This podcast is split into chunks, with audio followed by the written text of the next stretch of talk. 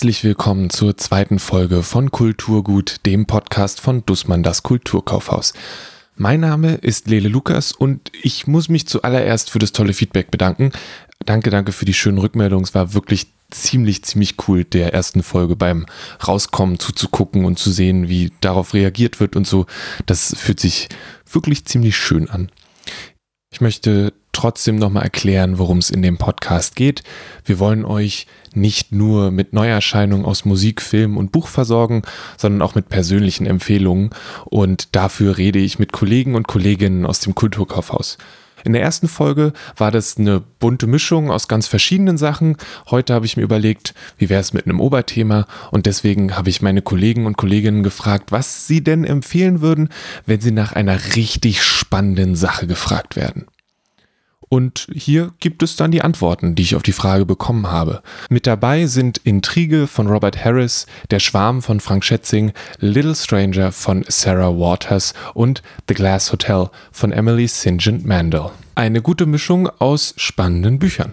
Danach stelle ich ein paar Neuerscheinungen vor und empfehle auch noch etwas, was ich persönlich sehr, sehr spannend fand.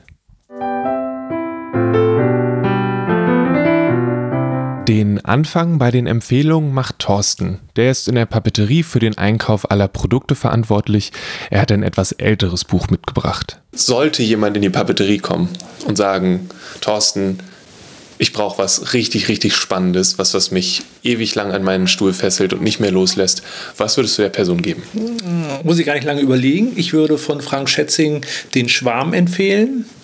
Ähm, als ich das Buch gelesen habe, war es für mich sehr fesselnd und ähm, ich fand das sehr spannend, ähm, weil man sieht förmlich, äh, Bruce Willis die Welt retten und es ist sehr gut aufgebaut und ähm, Kannst du nochmal zusammenfassen, worum es geht? Es geht darum, dass es äh, merkwürdige Phänomene gibt, die äh, immer mit Meer, also Meerwasser, also mit dem Meer zu tun haben, dass äh, Menschen verschwinden, dass halt äh, Wale die Menschen angreifen, dass halt äh, Tiere an Land kommen und auch Menschen angreifen und bei der Untersuchung dieser Tiere wird festgestellt, das sind eigentlich gar keine richtigen Tiere, sondern das sind Kombinationen aus unterschiedlichen Tieren, die es so in der Tierwelt gar nicht gibt.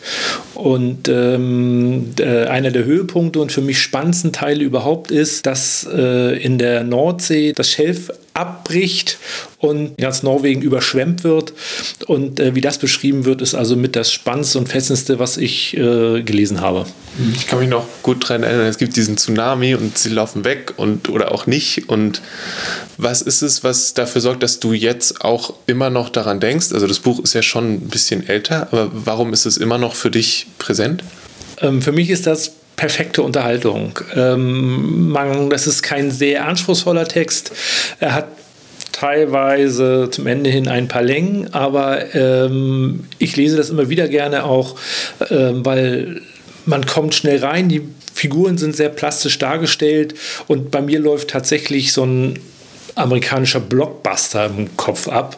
Ist also alles drin, was äh, irgendwie dazugehört. Also Drama, Liebe, Verzweiflung, amerikanisches Militär, äh, Superhelden, der Superhelden nicht, aber sehr starke Persönlichkeiten und man sieht förmlich, wie gesagt, Bruce Willis die Welt retten. Ich glaube, ich werde auch nie vergessen, wie das Schiff einfach untergeht. Also einfach fällt.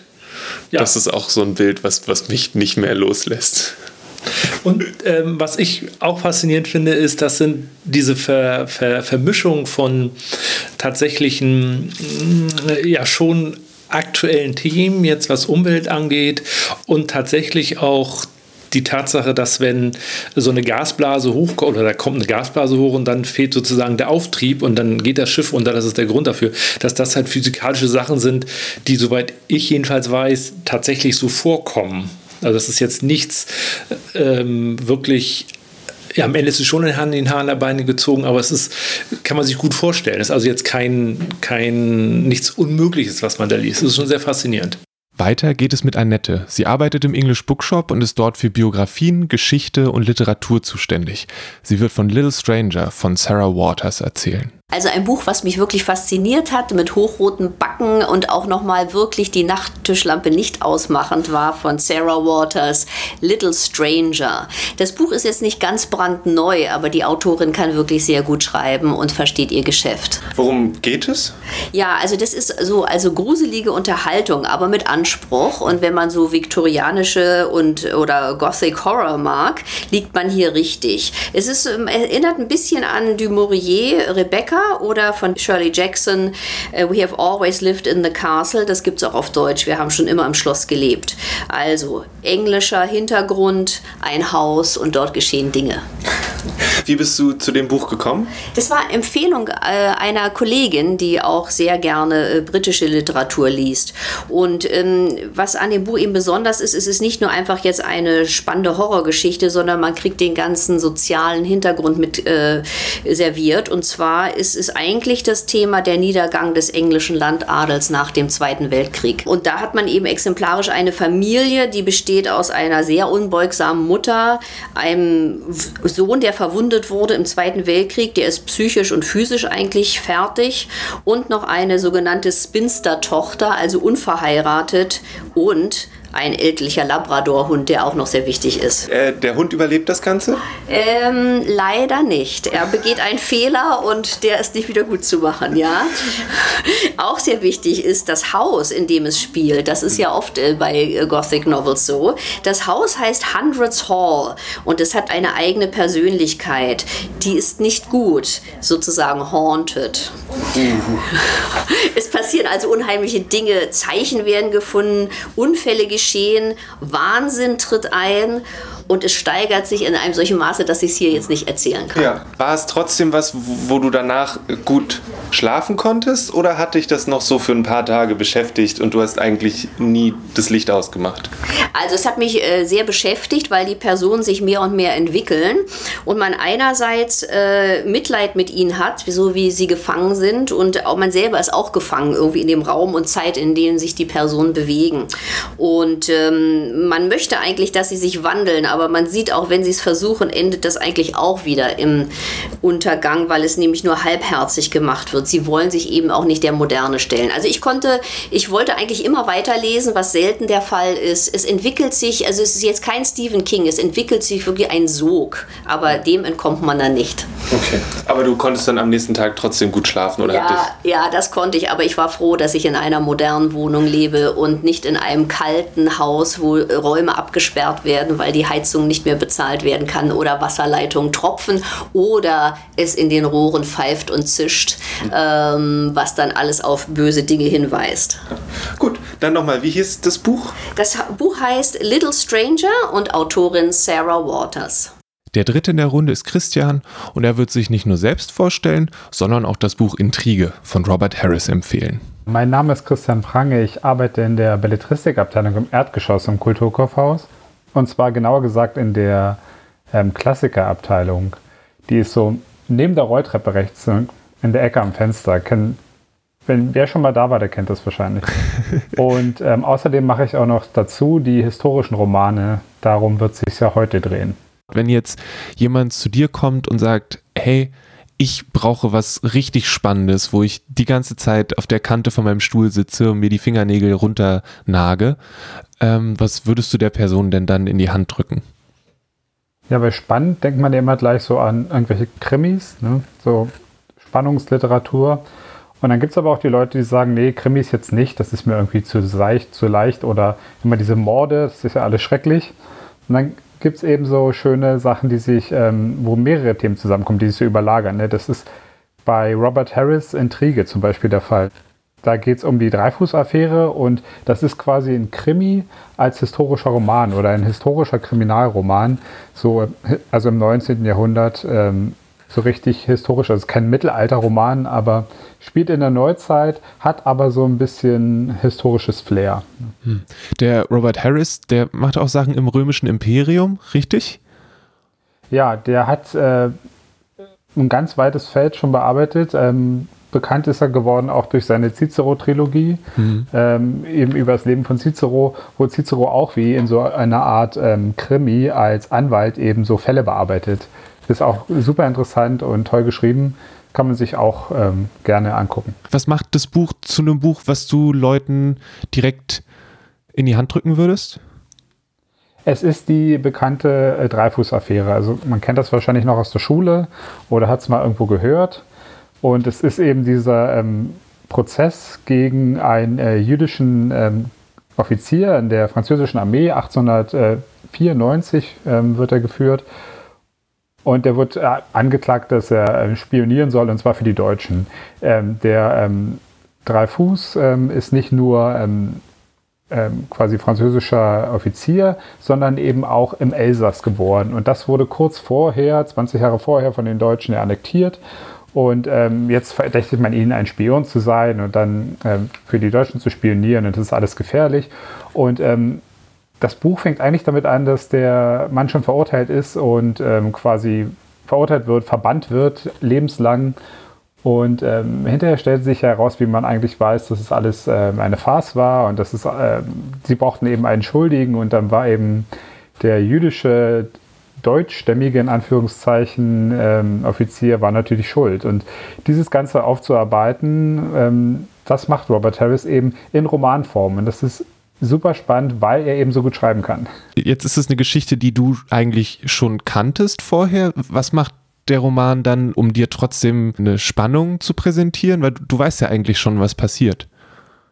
Man kann ihn auf zwei Arten lesen. Ich habe jetzt auch nicht so viel über die Dreyfus-Affäre gewusst. Also so das, das was ich gerade gesagt habe, so ungefähr. Hm. Äh, man kann da auch rangehen, man kann das auch als Thriller lesen.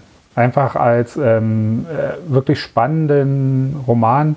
Ähm, die Hauptfigur ist ja nicht Dreyfus, sondern ähm, der kommandierende Offizier sozusagen im Geheimdienst, ah, okay. der da so reinkommt mhm. und ähm, eigentlich, also es eigentlich so eine, nur seine Arbeit machen will und dann so merkt, bei diesem Dreifußfall, also das Buch spielt nach der Verurteilung, da kann irgendwas nicht stimmen. Hm. Und ähm, dann kommt er so langsam dahinter und versucht da was zu machen und dann merkt man so, oh, da ist ein Geheimdienst, der ist eigentlich komplett außer Rand und Band. Und das wird quasi von innen dann sozusagen aufgeklärt. Und das ist auch so ein, so ein Merkmal von Robert Harris Romanen. Es gibt immer diese Einzelgänger, die irgendwie in sowas reinrutschen, das gar nicht wollen und dann aber aus quasi moralischen Gründen dagegen vorgehen müssen. Und dann sind sie so Einzelkämpfer und das ist super spannend gemacht, weil man immer so mit denen zusammen neue Indizien entdeckt und so weiter. Steht dann wahrscheinlich auch bei den historischen Romanen oder steht es nochmal woanders? Es steht bei uns bei den historischen Romanen, wie gesagt, ist kein Mittelalterbuch, aber eben doch 19. Jahrhundert. Es gibt zwei verschiedene Taschenbücher, die kosten 10,99. Eins mit der Filmausgabe, denn das Buch wurde ja auch verfilmt von Roman Polanski und ist dieses Jahr ins Kino gekommen, jetzt im Februar. Ähm, kann man jetzt ja leider nicht sehen, aber vielleicht kommt es irgendwann nochmal ins Kino. Hm. Und ähm, es gibt jetzt als Taschenbuch, das Buch an sich ist von 2013, wurde jetzt aber nochmal eben groß rausgebracht wegen des Films. Henriette solltet ihr bereits aus der ersten Folge kennen. Sie ist im English Bookshop aber nicht nur für Popular Science, Klassiker und Self-Help zuständig, sie macht auch noch die englischen Reisebücher. Die hatte ich beim letzten Mal vergessen. Heute nimmt sie uns mit in ein Hotel aus Glas.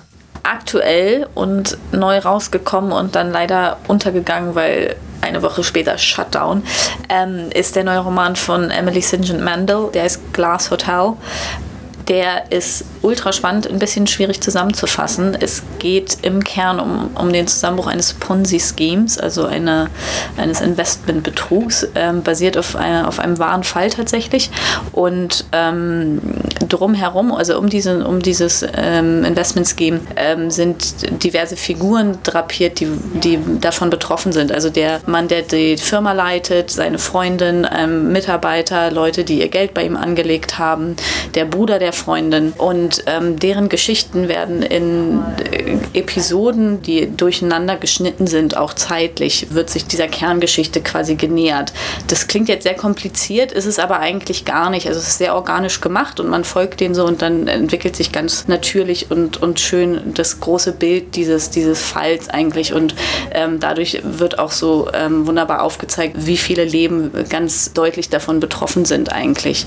Und also es ist offensichtlich eine Kapitalismuskritik eigentlich. Also es ist, ähm, also es wird quasi auf das Ende des Kapitalismus geschaut, ähm, wie Gier und äh, ja, Profiteifer quasi zu Kriminalismus verleiten. Aber auch, was ich ich äh, besonders gut fand, äh, wird darauf geschaut, wie wir alle irgendwie da impliziert sind. Also auch wenn wir nicht selber äh, Geld kriminell anlegen, profitieren wir irgendwie davon oder, oder wollen selber auch diesem Mythos glauben des unendlichen Wachstums und dass wir auch reich werden können und äh, Sachen genießen. Und das Ganze hat sie also ganz schön eben in diesen Einzelschicksalen festgehalten und dann auch immer wieder in so ganz eindrücklichen Bildern. Und also das titelgebende Bild des äh, Glass Hotels ähm, ist eins äh, der Projekte dieses ähm, Investmentbankers, der ähm, am, an der Pacific Coast, also ganz im, im Nordwesten der Staaten, in der Wildnis quasi ein ultra schickes, modernes Hotel aufgebaut hat, dieses Glass Hotel. Und das wird so ein bisschen zum Symbol dieser Geschichte, weil, weil da in der Wildnis das eigentlich überhaupt nicht hingehört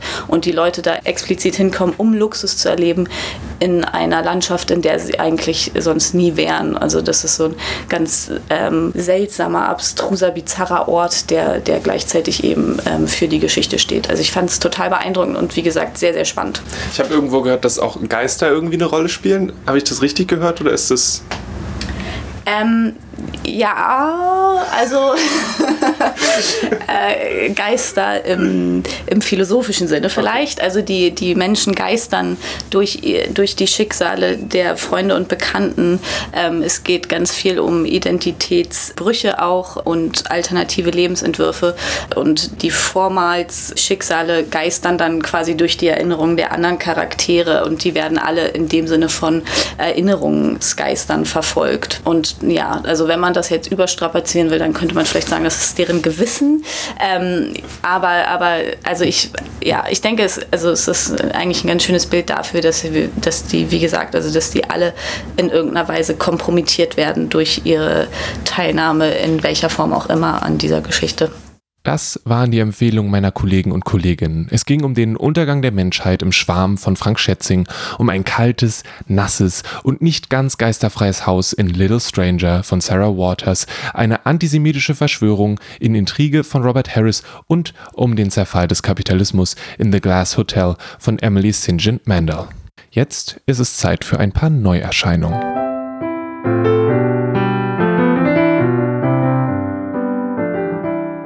In Achtsam Morden beförderte sich der Anwalt Björn Diemel nach den Regeln der Achtsamkeit und im Stile von Macbeth an die Spitze zweier Mafia-Clans. Mit tiefschwarzem Humor schreibt der ebenfalls ehemalige Anwalt Carsten Dusse jetzt im zweiten Teil, wie es dem neu gekrönten Mafia-Boss so ergeht. Die Beziehung stimmt wieder, seine Tochter sieht ihn häufiger, aber die Arbeit, die ist komplizierter geworden und mit dem Morden kann er auch nicht so einfach aufhören. Sein Therapeut meint, das läge an seinem inneren Kind. Und daher dann noch der Titel des neuen Krimis Das Kind in mir will achtsam morden. Das Buch Das Kind in mir will achtsam morden von Carsten Dusse ist bei Heine erschienen, kostet 10,99 Euro und hat 478 Seiten. Einige könnten Rutger Breckmann wegen eines viralen Videos kennen, in dem er den Reichen in Davos gesagt hat, wo es lang geht. Andere haben vielleicht sein erstes Buch Utopia for Realists genossen. Ich zähle zum Beispiel dazu. Jetzt ist sein zweites Buch Humankind erschienen. Es ist eine neue Geschichte der Menschheit mit einem Fokus auf das Gute im Menschen. Breckmann hat eine zugängliche und packende Art, reale Begebenheiten und Zusammenhänge zu beschreiben und zu erklären, und dabei bleibt er stets reflektiert und meinungsstark. In dieser unseren Zeit ist dieser Blick auf die Menschen als solidarische und freundliche Wesen sicherlich hilfreich, um die stetigen Gedanken an das kommende Chaos zu entspannen. Das Buch Humankind ist bei Bloomsbury erschienen, hat 463 Seiten und kostet 15,50 Euro. Auf Deutsch ist es im März unter dem Titel Im Grunde gut bei Rowold erschienen. Hier ist es 480 Seiten lang und kostet 24 Euro. Die Band Einstürzende Neubauten wird dieses Jahr 40. Die Urgesteine der deutschen Musik bringen jetzt das erste Album seit zwölf Jahren unter dem Titel Alles in allem raus.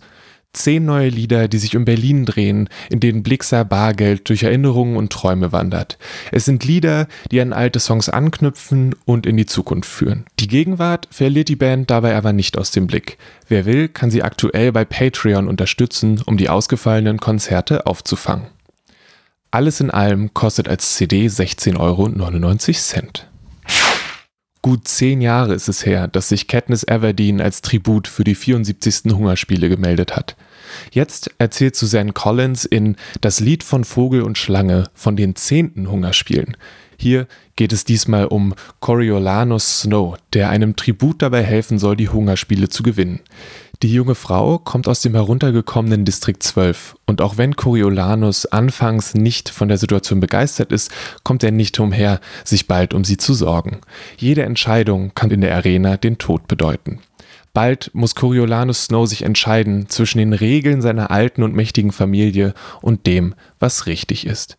Das Lied von Vogel und Schlange erscheint am 19. Mai auf Deutsch bei Oettinger, hat 608 Seiten und kostet 26 Euro. Die englische Ausgabe trägt den Titel The Ballad of Songbirds and Snakes und erscheint bei Scholastic.